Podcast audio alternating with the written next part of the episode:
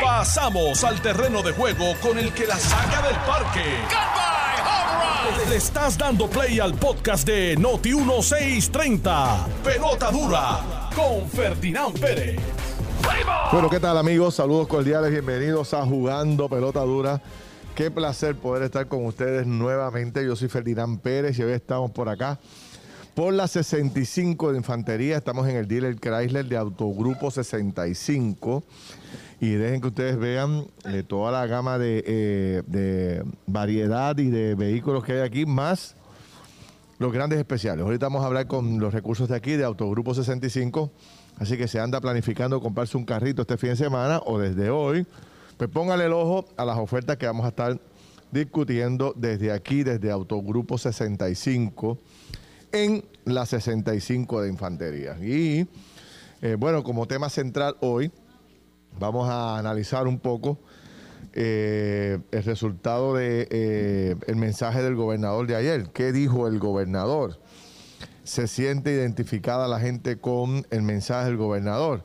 Vamos a hablar de eso un poco, vamos a hablar de los grandes ausentes, vamos a hablar de los logros que reclama el gobernador y también vamos a hablar un poco de la reacción de los líderes de la oposición que han estado, bueno, pues prendido en candela por ahí diciendo que la obra no se ve, no se siente, que no está, que estamos en la isla de la fantasía ¿Qué opina usted? Escríbanos ahora por las redes sociales, específicamente por el Facebook, tanto de Jugando Pelota Dura como de eh, Noti1630 y nosotros leemos los comentarios y los traemos a la luz pública y usted se une a la conversación que estamos teniendo. Por otro lado, el FBI eh, está metido en el área oeste de Puerto Rico, específicamente cogió los pueblos de Cabo Rojo, Sabana Grande, eh, San Germán, Lajas, Mayagüez y otros de la periferia.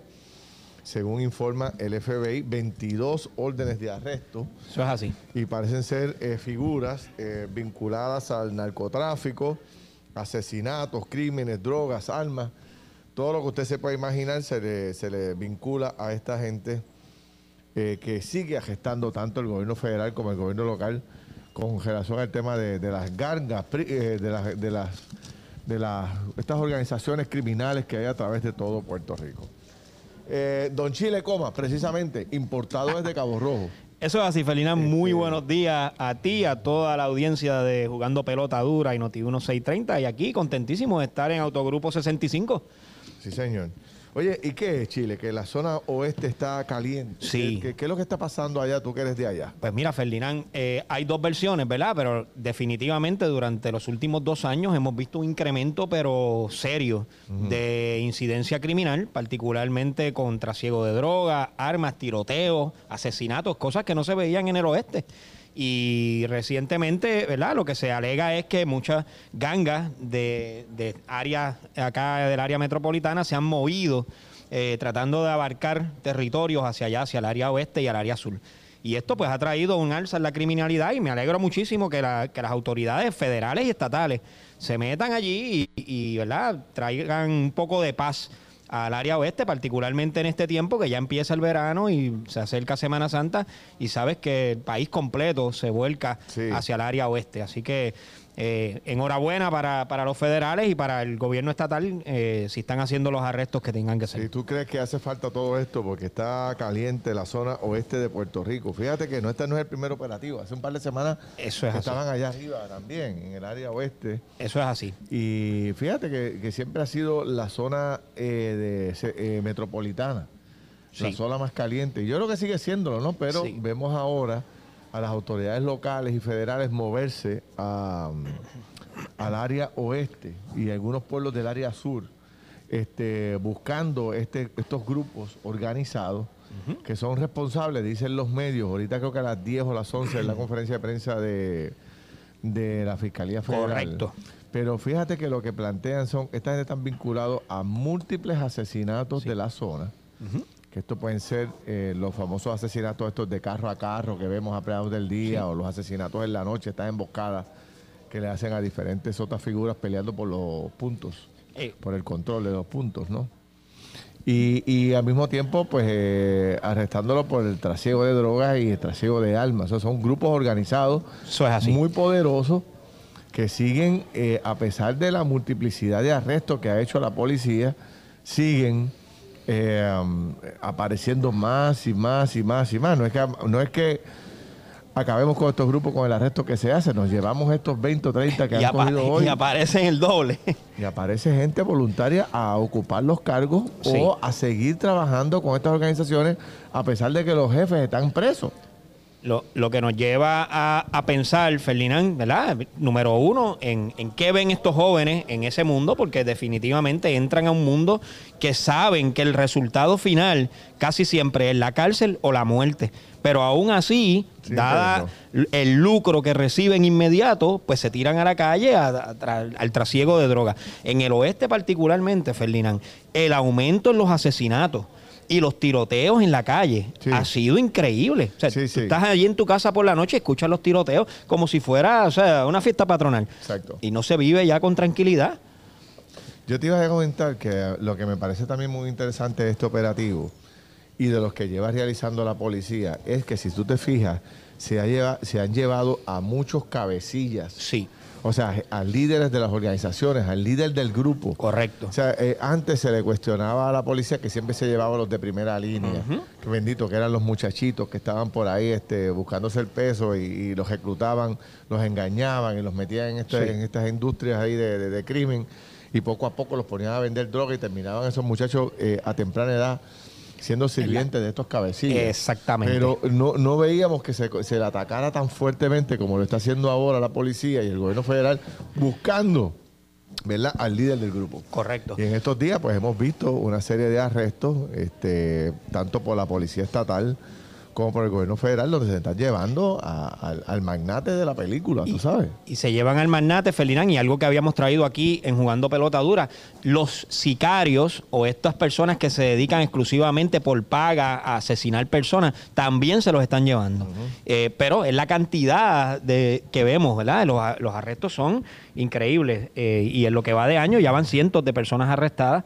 Eh, y espero que el gobierno federal continúe haciendo ese trabajo, que lo está haciendo muy bien porque están llevando evidencia con video y evidencia sustancial para que los casos no se caigan. Y eso, es, eso es importante, Ferdinand. Y, y eso es importante porque este es la forma más, más contundente de presentar la evidencia que tienen contra, contra, ¿verdad? Contra, contra estos cabecillas. Así que felicitamos a las autoridades. Me parece buenísimo que se esté combatiendo el crimen de la forma que se está haciendo fuerte, buscando a los cabecillas de las organizaciones, que es más difícil de, lle- de llenar esa posición. Definitivamente. Porque se llevan los de primera línea, que son 10, 15 muchachos, 20 muchachos, y al otro día hay 50 Eso es disponibles para entrar. Y- y peleándose el puesto. El cabecilla para sustituirlo es difícil, y se pueden desboronar las organizaciones o pueden entrar en guerrillas entre ellos y se acaban entre ellos mismos. Bueno, es una cosa terrible lo que, lo que provoca estos arrestos también que organiza la policía, el, el gobierno federal. O sea, por un lado nos alegramos de que saquen de la calle a esta gente, pero lo que viene detrás siempre es una balacera para tratar de apoderarse del, del punto. Correcto. Y, llevarse y- el cabecilla. y tratar de ocupar esos espacios que dejan estas personas que son arrestadas. A las 10 de la mañana, entiendo, 10 y media, va a haber una conferencia de prensa 10 y media. por parte de la Fiscalía Federal. Esperemos que, que podamos, del FBI, entiendo que para que tengamos la información. Oye, ha salido un comunicado de prensa, no, no sé si tú has tenido la oportunidad de verlo, donde eh, se está desarrollando un pleito legal entre eh, los dueños o el dueño de las instalaciones del, edificio donde está ubicado las oficinas centrales del Departamento de Educación. Eso es así, Ferdinand. Tuvimos la oportunidad de ver el comunicado esta mañana y- y es que luego de múltiples gestiones, ¿verdad? Con el Departamento de Educación, el ingeniero Rivera Siaca, que es el dueño del, del edificio, eh, tuvo que presentar hoy una demanda de desahucio contra el Departamento de Educación por falta de pago. Y es sea, que le, vamos, vamos a explicar eso. Una Sí. demanda de desahucio, ¿qué significa? bueno, que está solicitándole al tribunal que desahucie al Departamento Que de Educación, saque. que lo saque a la calle Por mala paga. por mala paga. No, yo no puedo creer esto. Esto, esto, mira, eh, Ferdinand, actualmente el Departamento de Educación ocupa la propiedad. O sea, que había salido información de que el Departamento de Educación no estaba ocupando la, la Pero eso propiedad. lleva años. Pues llevan allí más de 30 años. Por eso, desde- yo recuerdo que desde Celeste Benítez, Correcto. eh, que era secretaria de Educación, es- eh, eh, el Departamento de Educación ha estado este, operando desde ese edificio. Eso es así. Eso es así. Hace unos años movieron las oficinas del secretario a otro edificio. Sí, aquí un poco más, más adelante. al lado de la Interamericana. Al lado de la Interamericana. Exactamente. Sin De derecho, embargo, de derecho. exactamente. Pero sin embargo, continúan en el, en el edificio del ingeniero Rivera Siaca, ocupando la propiedad, ocupan allí, entiendo que son seis pisos, Seis pisos. y, y no han pagado hace dos años. Hace dos años que no pagan. Según el comunicado, según el comunicado, eh, Ferdinand, la deuda, la deuda asciende a casi, casi 5 millones de dólares actualmente. Y Anda siguen ocupando allí, siguen ocupando la propiedad y lamentablemente el ingeniero tuvo que hacer gestiones con la Junta de Control Fiscal, tuvo que hacer gestiones con el secretario, tuvo que hacer gestiones con el departamento y no le pagan. Y sin embargo, no se ve, no, le- no le queda otro remedio que No le- desahuciarlos y por tirarlos a la calle. O no le pagan por porque tiene algún pleito legal, o no le pagan porque hay quien dijo que no pagara. Porque fíjate que eh, la renta de las oficinas de gobierno están presupuestados. Eso es correcto. O sea, tú pones en el presupuesto de cada agencia, si tú estás en un edificio alquilado, tú pones cuánto tú vas a pagar de, de- de renta Eso es para así. tú poder operar en el año. Y el gobierno a y la Asamblea Legislativa te lo aprueban y te dan el visto bueno. Y después, Correcto. si ya está presupuestado, ¿por qué no lo pagan? ¿no? Y, me, me está tan y tan curioso que estás allí utilizando, eres secretario, administras la facilidad y no puedes tener un presupuesto o pagar la renta de donde están tus propios empleados. O sea, y vas a permitir que tus empleados caigan en la calle, les cierren el edificio o el tribunal ordene que, los, que se salgan de allí sin tener la oportunidad, ¿verdad?, de pagarle por, la, por el uso y disfrute que estás utilizando. es, es increíble, Ferdinand. O sea, es increíble. Y las consecuencias, obviamente, eh, administrativas para un secretario son terribles. O sea, yo como secretario de administración, en una ocasión que fui, ¿cómo voy a permitir que a mis empleados me los tiren a la calle por falta de pago? Cuando soy una de las agencias que más presupuesto tiene en Puerto Rico. ¿Cómo es posible que administrativamente yo vaya a cometer una barbaridad como eh, esa? El Departamento de Educación tiene cerca de 4 mil millones de dólares de presupuesto este año. Sí. Eh, ¿Y le debe cuántos? Cinco. Cinco. 5 millones ah, en dos años. Han pagado la renta en dos años. ¿Tú te imaginas qué vergüenza sería para el secretario que, que, el, que, el, que el tribunal ordene el desalojo de ese edificio, el desahucio de- del Departamento de Educación, y el secretario y los empleados del Departamento de Educación tengan que salir con las cajas en la mano, porque los votaron porque no pagan? Es una cosa, es O sea, una cosa, es una sería- vergüenza para el gobierno de Puerto cosa- Rico. Esto sería lo último, ¿sabes? Que le puede pasar al departamento. Que los voten del edificio por mala paga. O sea, esto sería eh, eh, algo irónico. O sea, no lo puedo ni, ni imaginar. U- Porque un- mira que el Departamento de Educación tiene problemas y mira que, que es un desastre administrativamente, porque todo el mundo lo sabe. Y esa ha sido la historia del Departamento de Educación, lamentablemente, ¿no? Eso es así. No sabemos ni cuántos estudiantes tenemos, no sabemos cuántos maestros finalmente hay. Este, las cosas que pasan, bueno, yo no voy a entrar en ese detalle, ya la gente lo El, sabe. el propio gobernador lo dijo anoche. Por eso. Eh, el mismo, el mismo este, eh, eh, la- la- los estudiantes colgándose, bueno, olvídate. Entonces, pero que ahora no tengan la capacidad de sacar un chequecito, como sacan todas las demás eh, compañías. Si usted está alquilado, usted tiene que pagar. Eso es así. Es una Porque el que- responsabilidad. El que, tiene, el dueño del edificio tiene que mantenerlo. Eso es Tiene que correcto. pintarlo, tiene que Eso arreglarlo, correcto. tiene que, ¿sabes? ¿Cómo lo hace? Si Eso no le correcto. pagan. Eso es así. Es que te digo, este país está brutal. Y- Yo me quedo bobo. Y según reza el comunicado, Ferdinand, eh, en efecto, el, el- el dueño del edificio ha mantenido toda su responsabilidad contractual al día. Los mantiene allí, el edificio está pintado. Es, es uno de los edificios más céntricos que hay en Atorrey, Sí. con acceso a todo. Y sin embargo, no le pagan. O sea, y, y como tú dices, va a ser una vergüenza que un tribunal ordene por falta de pago a una agencia del gobierno de Puerto Rico y quizás una de las más importantes y con más presupuesto, sacarlos a la calle y tirarlos a la calle.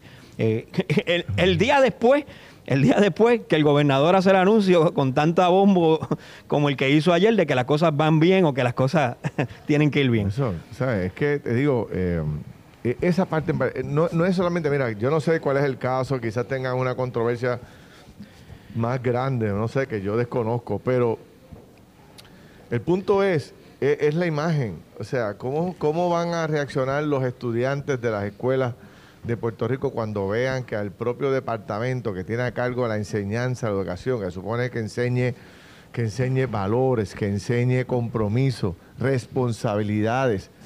La, una de las responsabilidades es pagar si debes. Eso es así. Entonces que el propio departamento esté expulsado o lo botan del edificio. Mire, sáquense de aquí porque ustedes no pagan la renta. Ferdinand, es que es una cosa que yo no puedo ni creer.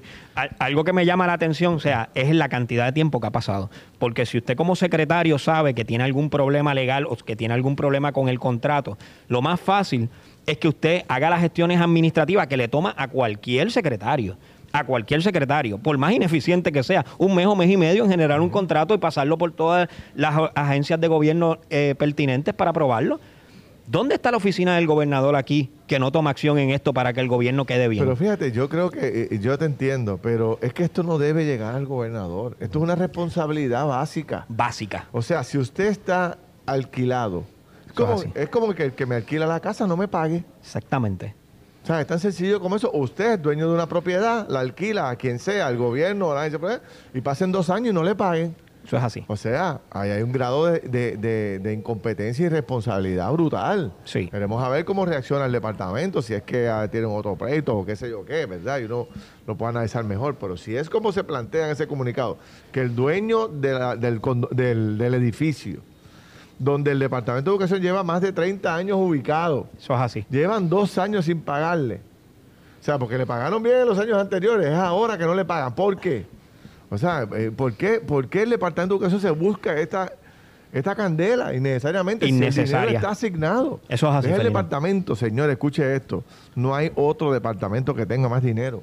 Este es el más dinero que tiene en todo Puerto Rico. Cuatro mil millones y no puede pagar la renta. No sé, si es una negligencia de un empleado, me imagino que lo votarán hoy. Es, es definitivo. Porque alguien administrativamente tenía que generar un contrato, tenerlo al día o pagarlo, sacar la factura y pagarla. O sea, ¿cómo me vas a decir que, que allí no puede haber una oficina administrativa que pueda generar una factura y decir, oye, esta factura que estamos recibiendo del, del dueño del edificio hay que pagarla, vamos a pasarla para pago y que no haya una persona responsable allí que levante la mano y diga, hay que pagar, porque estamos aquí ocupando el espacio, haciendo uso de las facilidades, del estacionamiento, y el dueño del edificio cubriendo los gastos, manteniendo el edificio, manteniéndolo abierto para nosotros y nosotros bien chévere, carifresco, usándolo, usándolo sin, sin pagar. No puede ser, Ferdinand. ¿y dónde está la Junta de Control Fiscal, que es quien se supone que también fiscalice al gobierno y le diga, oye, ¿dónde está tu responsabilidad fiscal sobre esto? ¿Cómo vas a mantener la imagen de Puerto Rico de esta manera? ¿Cómo podemos mantener una imagen de decir, ve a Puerto Rico a hacer negocio, No, que aquí eh, se le eh, paga a la es gente? el mensaje que envías, tú sabes. Sí. claro. Pero fíjate, eh, el mensaje que envías eh, correctamente, como tú lo dices, al sector privado, al país entero, pero los estudiantes, hermano. Los estudiantes. ¿Qué es lo que te enseñan a ti en la escuela? Que tú seas una persona responsable, que seas una persona de compromiso, que hagas el bien, Eso que te así. portes bien, que estudies, qué sé yo, todas las cosas que te decían a ti y a mí cuando íbamos a la escuela. Eso es así. Los Y ahí, valores los primarios. valores, una y una de las cosas que te enseñan, mire, señor, usted tiene, que, usted tiene que ser responsable. Si usted compra una cosa, tiene que pagar. Si usted alquila algo, tiene que pagar. O sea, eso es básico en, en el, en el aprendizaje de, de- de- de- de los estudiantes. elemental, de la escuela elemental. O sea, que el propio Departamento de Desde Educación grado, desde primer grado, te están enseñando a ti este, valores en las escuelas a cumplir, tú sabes. se cuelga el Eh. Departamento de Educación en su propio en su propia administración. O sea, es increíble, Ferdinand. Tú sabes. Increíble. Bueno, veremos a ver cómo se termina este proceso de, de, de desalojo del Departamento de Educación. Yo me imagino, o sea, yo, yo no quiero ni imaginarme, no quiero, no quiero imaginarme. A los empleados del Departamento de Educación, benditos, que serán los que tendrán que salir con las cajas. Imagínate Yo eso. no puedo ver eso, Ya, mano. Es que yo, no. te digo, si yo veo eso, yo digo, no, tenemos que apagar y ir. La imagen de los empleados sacando sus No, no, cajas. no, no, no, es que eso no puede ocurrir. No, no, es que. Yo me imagino que eso terminarán transando, haciendo Bueno, algo. la- la- Yo la manera- Todas las cámaras, todos los canales de televisión, viendo a los empleados saliendo del edificio con sus cajas porque los votaron. Imagínate No, no, ese- yo no, esa escena. no. O sea, y Ferdinand, esto es simple. No puedo, si yo veo eso, eso va a coger, eso, eso sería una noticia que, que correría Todo el mundo. más allá del 100 por 35. Sí, Esto- definitivo. Esto, rebota por Definitivo. O sea, votan al departamento de educación por mala paga. Por mala paga, con sabes. el presupuesto más grande que hay en Puerto Rico en una agencia. Sí, por O sea, eso, eso- Y, y te digo algo, Ferdinand, esto es sencillo. Una demanda de desahucio se arregla muy fácil con el pago. sea, lo que tienen es que pagar. O sea que esperemos no tener que ver a esos empleados que llevan allí por años laborando en ese centro de, trabajo, eh, salir con sus cajas, salir con sus pertenencias y al dueño del edificio tener que sacarlos de allí. Eso sería terrible, muy triste. Yo espero que el Departamento de Educación haga todo lo necesario para ponerse al día y pagarle al dueño del edificio, porque sería ¿verdad? Una, una imagen muy triste, muy triste para nuestro gobierno, muy triste eh, para Puerto Rico ver eso. Sí, sí, sí. Bueno, vamos a ver qué pasa con ese tema que sin duda alguna eh, será noticia, tanto en Puerto Rico como fuera de Puerto Rico, si finalmente se da. Esperemos que se pueda resolver y que la cosa se aclare y que, ¿verdad?, no, no tengamos este la triste noticia eh, de, verdad de que, de que es realidad de que no se pagaba o lo que sea ojalá sea un malentendido que se pueda resolver y que la gente se ponga de acuerdo esperemos que sí esperemos que, sí sigamos para adelante bueno eh, ayer fue el mensaje del GOBE, del gobernador don Pedro Pierluisi, y hay eh, críticas, hay eh, elogios a su trabajo del día de ayer. Este, y nosotros tenemos nuestro propio análisis, yo tengo aquí varias cosas este, importantes que destacar.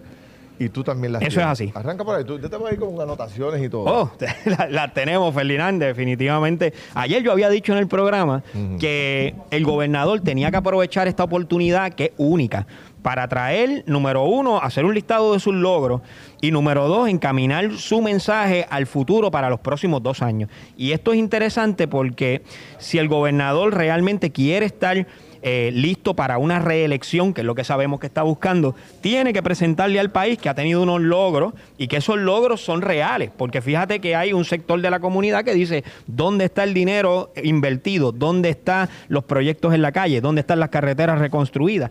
Y el gobernador lo que está diciendo es, con calma, yo estoy invirtiendo el dinero y aquí voy. Y eso es lo que en general ayer anunció. Él hace una lista de logros que ante su grupo parecen logros reales, pero cuando venimos a ver la realidad, desde mi punto de vista, pues mira, yo te tengo que decir, hay varias cosas que tengo que elogiar de él.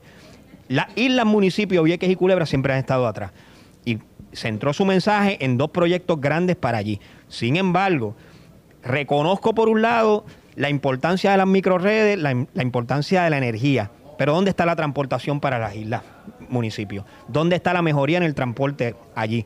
¿Qué pasa con las lanchas que transportan allí la carga y los suministros? No ha, mejorado. Se mantienen todavía las mismas lanchas con los mismos problemas.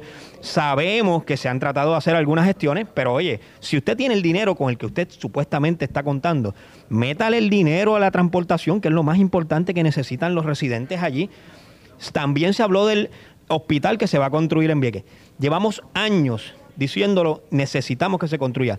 Ya se está trabajando con el proyecto pero nos enteramos esta mañana, Ferdinand, que no se le paga a los empleados que tienen allí como enfermeros y enfermeras desde hace más de un mes se habían enviado unos enfermeros voluntarios. Todavía no aparece la, cantidad de dinero para pagarle. O sea, páralo ahí, porque eh, eh, yo recuerdo eh, lo que se hizo, que era hacer un como un team. Exactamente. De apoyo al hospital de Vieques, porque no habían, no habían profesionales. Correcto. Entonces llevaron gente de la periferia. Eso es así. De los pueblos limítrofes. Sí. Y, le pagaban un poco más por el sacrificio, porque obviamente... Por quedarse allí. Te tienes que quedar allá. Exactamente. Y entonces, y, los gastos que envuelve eso, pues supuestamente se los reconocían a estas personas y le pagaban más y así pudieron conseguir pues, un grupo que llegara. Pues la queja es ahora que no aparece el dinero para pagar. No, tú tienes que estar bromeando. Y, yo quisiera, obviamente, lo, digo tan, igual que como lo escuché. No, no, y lo, digo igual que como lo escuché también en, la, en las entrevistas. Eh, necesitamos que se nos aclare esta situación porque definitivamente si no se le están pagando a esas personas que con tanta alegría recibimos esto, tienen que, tienen que pagarle correctamente. Estas personas están allí haciendo un esfuerzo, se están quedando allí, están ayudando a los viequenses, están ayudando a los culebrenses. ¿Cómo no les vamos a pagar a tiempo, Fernando? esto es increíble. Eh, lo otro que quiero. así, Estás escuchando el podcast de Pelota Dura, en Noti1 con Ferdinand Pérez. Bueno, mis amigos, regresamos aquí a Jugando Pelota Dura, hoy en edición especial desde Autogrupo 65, Chrysler, señores, con la mayor variedad de vehículos. Bueno, esto es inmenso, es impresionante la cantidad de Jeep, de pick de todos los vehículos que usted busca están aquí, las pick están brutales y también Todas las demás marcas presentes pues están siempre haciendo eh, los arreglos para tener los mejores vehículos, los más atractivos, los colores más hermosos.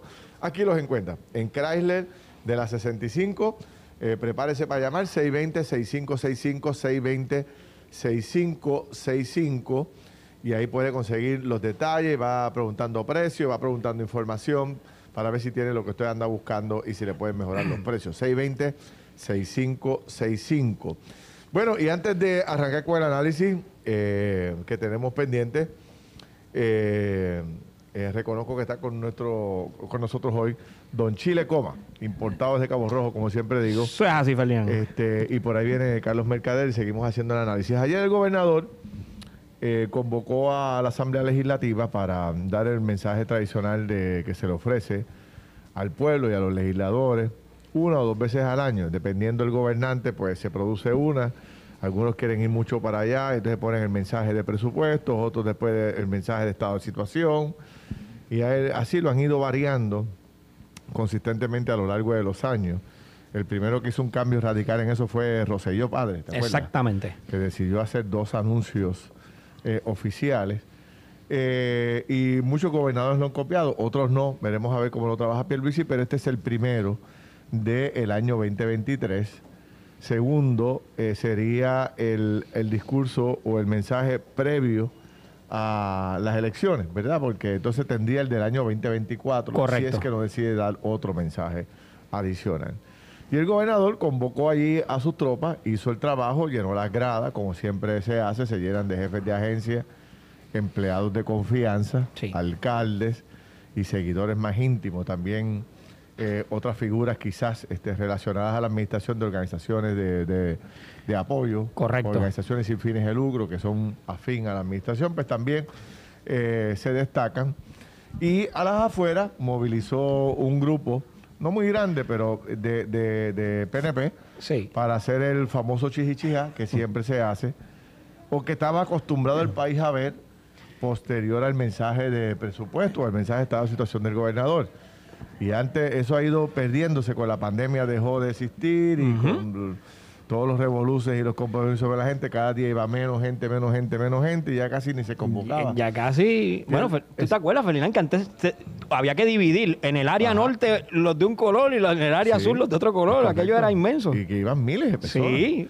Ya no va nadie a esas cosas. Anoche eh, el PNP, obviamente Pierluisi está aplicando todo lo que dice el libro. Cada oportunidad que tengas tienes que demostrar fuerza, tienes que demostrar poderío, tienes que demostrar que tienes gente. Sí. Y anoche se movilizaron, este Carmelo con la estructura de secretario general y los alcaldes movilizaron un grupo de gente afuera e hicieron el trabajo. El gobernador salió del discurso, del, Capitolio y, ya y fue allá a la plazoleta, no sé si era la azul o la norte que estaban, y allá este, estuvo con fue donde los seguidores, allá los abrazó, los besó y vamos para adelante y cuatro años más. o sea, el hombre llenó, la, llenó el, eh, las bases. Eso es así. Hizo su trabajo, movilizó a la gente, vuelvo y repito, desarrolló, este, trajo figuras importantes, copiando muchísimo el mensaje americano de tener cuatro cinco familias, o seis o diez ejemplos, y en cada tema, pues aquí está doña fulana y don Mengano, que antes le tomaba una hora llegar a la casa, ahora con la cajetera que hicimos le toma 10 minutos. Eso. Y allá está Menganito que pagaba 3 mil pesos de luz y ahora paga este 500 porque le pusimos placas solares, qué sé yo. Y los de la casa, que ahora tienen casa. Y, y oye, Ferdinand, tú escuchaste que dijo a Pablo José. Sí, lo, sí, Es el mejor que salió del mensaje. y Pablo José lo convirtió rápido. Inmediatamente. campaña para él. Lo transformó. Eh, eh, Pablo José está muy activo en las redes, muy pendiente a todo y rápido lo transforma en, cosas positivas para su candidatura. Pero el gobernador, ¿verdad? Para un poco concluir el, análisis que tengo sobre el particular y entrar en el detalle de lo que propuso. Este, eh, llenó las expectativas. Tenía la gente allí, en términos de, movilización política, de líder. Hizo lo que dice el libro. Tengo que tener mis gradas llenas, tengo que tener gente afuera, tengo que demostrar que tengo fuerza. Y cada minuto que él tiene de exposición, él tiene que demostrar que tiene, la gente está con él y no con Jennifer. Correcto. Eso él tiene que hacerlo en todo momento. Eso es así. Y aprovechó eh, el silencio, aprovechó la ausencia de Jennifer González y eh, movilizó las tropas y demostró, aquí es que está el power, aquí es que está el poder, yo soy el líder, mira cómo la gente me sigue, me esperan afuera, me, me, me, dicen cuatro años más, que mucho me quiera, allí me aplaudieron como loco en el mensaje. Y demostré la obra, miren la obra que hicimos, llevamos a 10 familias, diferentes temas, a todas le, le hemos transformado la vida. Así. Y ese es el mensaje que él tenía que dar. Y yo creo que lo dio correctamente en ese sentido y cumplió. Y eh, un poco este, la ausencia de Jennifer le ayuda porque entonces aquellos que no quieren calentarse con Jennifer dicen presente. Eso es así. Aquí estoy, gobernador. ¿Tú sabes cómo Estamos aquí. Estamos aquí. me vacuno. Estamos aquí. Exacto, voy me vacuno con el hombre, que no puedo tenerlo de mala porque es el gobernador, porque me quita el contrato, me quita, tú sabes, o me quita los chavitos para el municipio. Así que yo tengo que estar aquí jugando cabeza por todos lados. Y así están los presidentes de comité y están los alcaldes, todos jugando cabeza ahí, porque saben que una primaria dura no quieren buscarse de enemigo tan temprano el gobernador, porque es el que tiene los chavos, que tiene, el poder, y tampoco quieren decirle que no a Jennifer, porque tiene mucha gente, y sale al frente en los números. Y sale al frente, bien al frente en los números. que si va a una elección Pierluisi no gana, que la que gana es Jennifer, y todo el mundo quiere ganar, y está todo el mundo ahí como que pendiente a la comisionada, ¿no? Eso es así. Pero eh, yo creo que Jennifer cometió un error en no ir al, al mensaje, porque había ido a todos. De hecho, hoy ella está no está, no está en ningún medio. Ella no existe hoy en la prensa del país. Ella trató de atender el tema de su ausencia eh, teniendo un turno en el hemiciclo de la Cámara. Correcto. Eh, en el mismo momento, básicamente, que el gobernador casi casi estaba hablando. Y ella lo subió rápido a las redes sociales diciendo, aquí estoy defendiendo, qué sé yo, qué proyecto era. Este, pero ustedes saben la verdad de todo. No quería estar allí porque obviamente no quería escuchar cuatro años más. Cuatro años más. ¿Qué dice ella? Cuando, cuando empieza ese corillo, cuando ese corillo empezó cuatro años más. ¿Dónde me meto? ¿Ah? Cada vez que se aplaudía allí ella, al gobernador, que lo aplaudieron mil veces, ella tenía que aplaudir también. Imagínate. Entonces, pues, eh, si, si aplaudiste tanto y estás tan de acuerdo con él, pues entonces, ¿para qué lo vas a retar? Correcto. ¿Ah? Entonces, ella tenía que ausentarse en ese sentido este, para, no para evitar ese tipo de enfrentamiento o, de encajonamiento. O sea, si ellos te, encajonan ahí, en esa esquina, después... Y vas a pues, estar en esa posición bien difícil, bien difícil. decidió no ir y creo que al final del camino, pues le sale hasta mejor. Sí. Yo, yo creo, yo creo, Ferdinand, que fue un error de ella no, no ir. Y, y te digo esto porque el vacío, ¿verdad? El vacío eh, da a entender de que ella no tenía elementos, ¿verdad? O, posición para enfrentar ese tipo de, ¿verdad? Ya sea de, aplausos o ese tipo de, preguntas que la prensa, una vez terminara el mensaje, le iban a hacer. A mí me pareció interesante y yo a veces eh, trato de analizar estratégicamente, ¿verdad? Porque estos mensajes se preparan estratégicamente. Eh, si esto de que trajeran allí una persona, un comerciante de nombre Pablo José, y que el gobernador sacara tres segundos del mensaje para saludarlo y decirle, vas bien, eh, no fue preparado o fue preparado intencionalmente y estratégicamente para darle un palo también a Jennifer. Eh, y pienso que sí. Eh, estos, estos mensajes línea por línea se preparan, se analizan, se trabaja estratégicamente con ellos. Tú y yo hemos estado en eso, sabemos que los estrategas lo ven, los abogados lo ven, los publicistas lo ven, y al final del camino, las expresiones que el gobernador está dando allí, cada una de ellas está medida. Así que yo no dudo que eso fue un palito que le dieron a Jennifer también eh, por no estar allí. Y si hubiese estado allí, también lo hubiese cogido, hubiese sido duro. Pero me pareció a mí que si usted está ya en las de que va a retar en una primaria al gobernador, usted debió haber estado allí y no dejar el espacio vacío. Espacios vacíos se llenan. Los espacios vacíos se llenan y yo creo que pasó algo. yo quería ver en detalle, entrando en lo específico ahora. Sí. Hay algo que, que a mí me extrañó mucho del mensaje del gobernador y es sobre el tema de la corrupción. Ajá. Fíjate que eh, este va a ser un, yo lo he dicho ya varias veces, el año, la elección general del 2024 va a estar enfocada eh, principalmente por parte de la, de la oposición. Sí. En la corrupción que ha habido en Puerto Rico. Y entonces yo pensé que el gobernador iba a aprovechar el mensaje para un poco coger ese tema y, desarrollar un, o sea, hablar de un plan Hablar de, convocar a todas las organizaciones del país a hacer algo contra la corrupción o a presentar legislación, ya sea para aumentar las penas, para ser más restrictivo, lo que fuese, lo que fuese. Pues el gobernador eh, eh, eh, solamente hizo las siguientes expresiones en el discurso sobre la corrupción, cosa que voy a leer y me extrañó. Sí. Y están en la página 12 del discurso del gobernador y le dedicó tres, eh, dos oraciones y un párrafo al tema de la corrupción. Y esto lo voy a leer tal y como está en el mensaje del gobernador, a ver qué ustedes opinan sobre, sobre lo poco que a mi juicio el gobernador le dedicó al tema de la corrupción. Dice el gobernador al final de la página 12 en su discurso, dice, y quiero dejar meridianamente claro que estamos en pie de lucha contra la corrupción. Eso es, eso es nada, porque todo es un eslogan de, Sí. de todos los candidatos y de todos los. No, estamos en pie de lucha, y estamos cometiendo corrupción. Después dice, cero tolerancia y cero impunidad ante cualquier acto de corrupción. ¿Verdad? Ok, pero ah, no dice nada más. eh, ok, vamos a.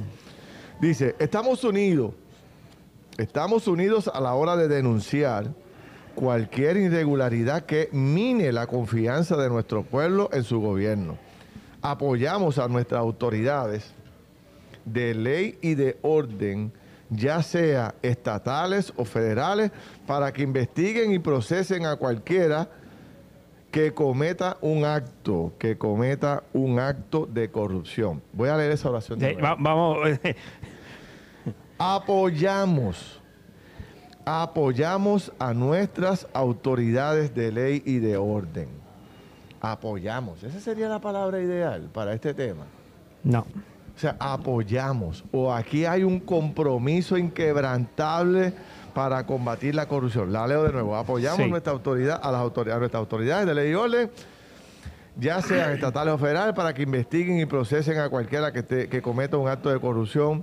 No importa quién sea, a quien conozca, de, qué, de, quién, eh, de quién sea familia, sin excepción, en todo esto estamos de acuerdo.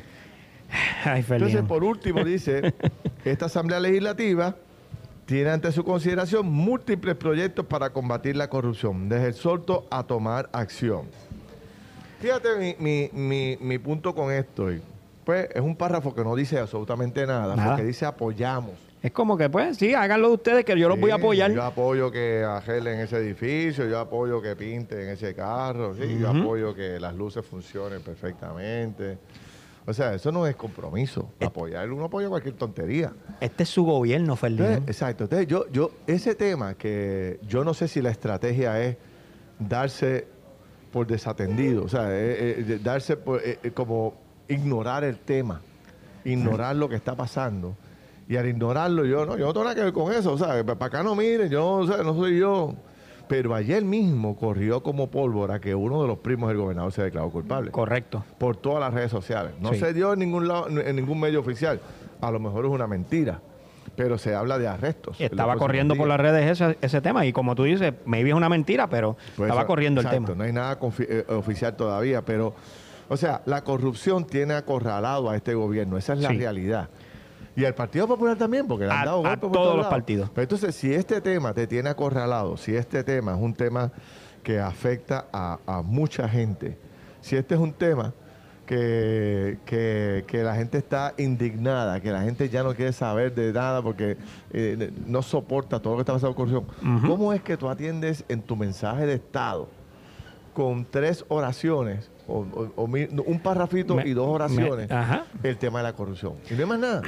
Mira, No hay una instrucción al Departamento de Justicia directamente. Dice, No. nuestras eh, eh, eh, instituciones, apoyamos a nuestras no, instituciones. no pudo ni no- identificar ni un solo proyecto que él haya firmado. No le pudo decir a- allí a- al secretario de, de Justicia, secretario, meta, Meta mano, mano. sea quien sea, sea primo, hermano, tío, eh, lo que sea de esta Vamos a procesarlo. mío, procéselo.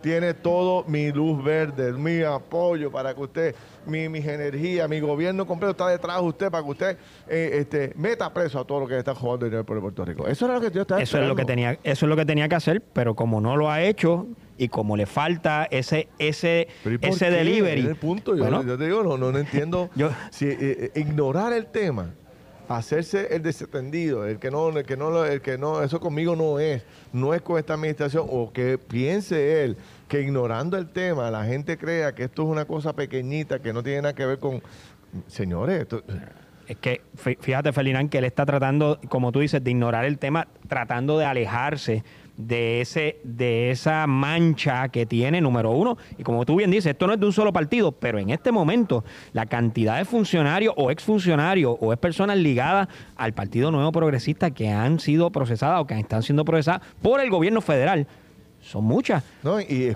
y, y aparte de eso que tiene mucho sentido también mucha razón es el punto de que aquí un alcalde, un exalcalde, destacó que hay una mafia, señores. Exactamente. Que, que, ellos, que los alcaldes tienen control absoluto de las juntas de subasta y que esto funciona así, asasa, y todo era un esquema para, para básicamente robarle el dinero al pueblo de Puerto Rico. Y después tienes un empresario narrando cómo era que compraba a diestra y siniestra a los alcaldes y funcionarios públicos. A billete limpio. Y tú después de eso que ocurre, después que el Tribunal Federal se estremece, después que le asignan, le, le, echan 20, o sea, que le van a echar una cantidad de años terrible a Ángel Pérez por declararse, por, por encontrarlo culpable.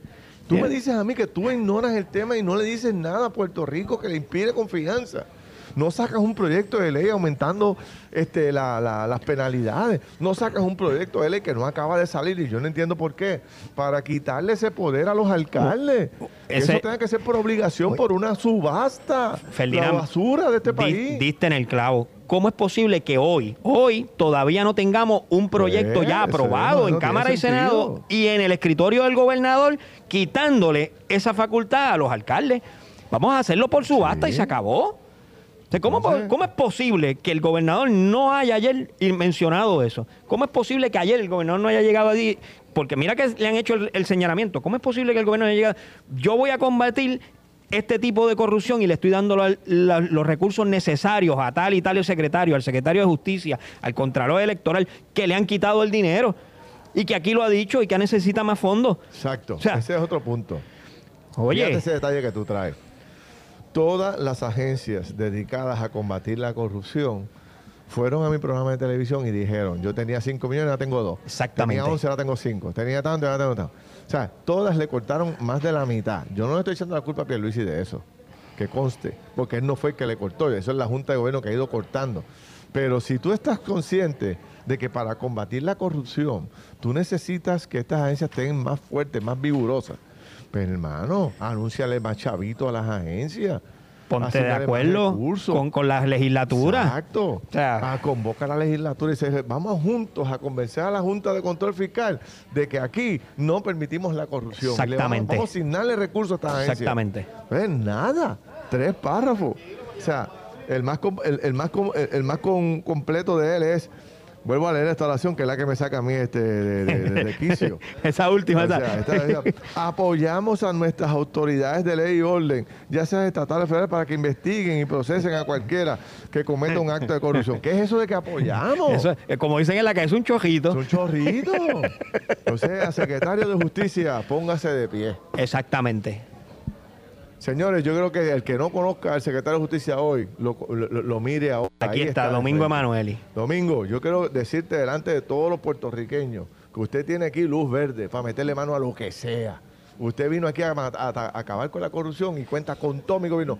Todos los que están al lado suyo, aquí ahora mismo. Tienen que darle a, usted, los recursos necesarios. Los recursos necesarios y apoyarlo y apoyar las investigaciones. Vamos a acabar junto con la corrupción y ustedes, el presidente de cuerpo, mira, aquí hay un proyecto de ley. Hermano, los pongo a fildear para atrás. Eso es correcto. Los pones a, realmente a, Se crecía. Eh, eh, y lucía como un verdadero jefe de Estado. Ahí aplaudiéndole y, se acabó. El tema de corrupción, no, aquí hay. o sea, puede, ser la El tipo va en serio. Pero no fue lo que demostró. Esto fue el podcast de Noti1630. Pelota dura con Ferdinand Pérez.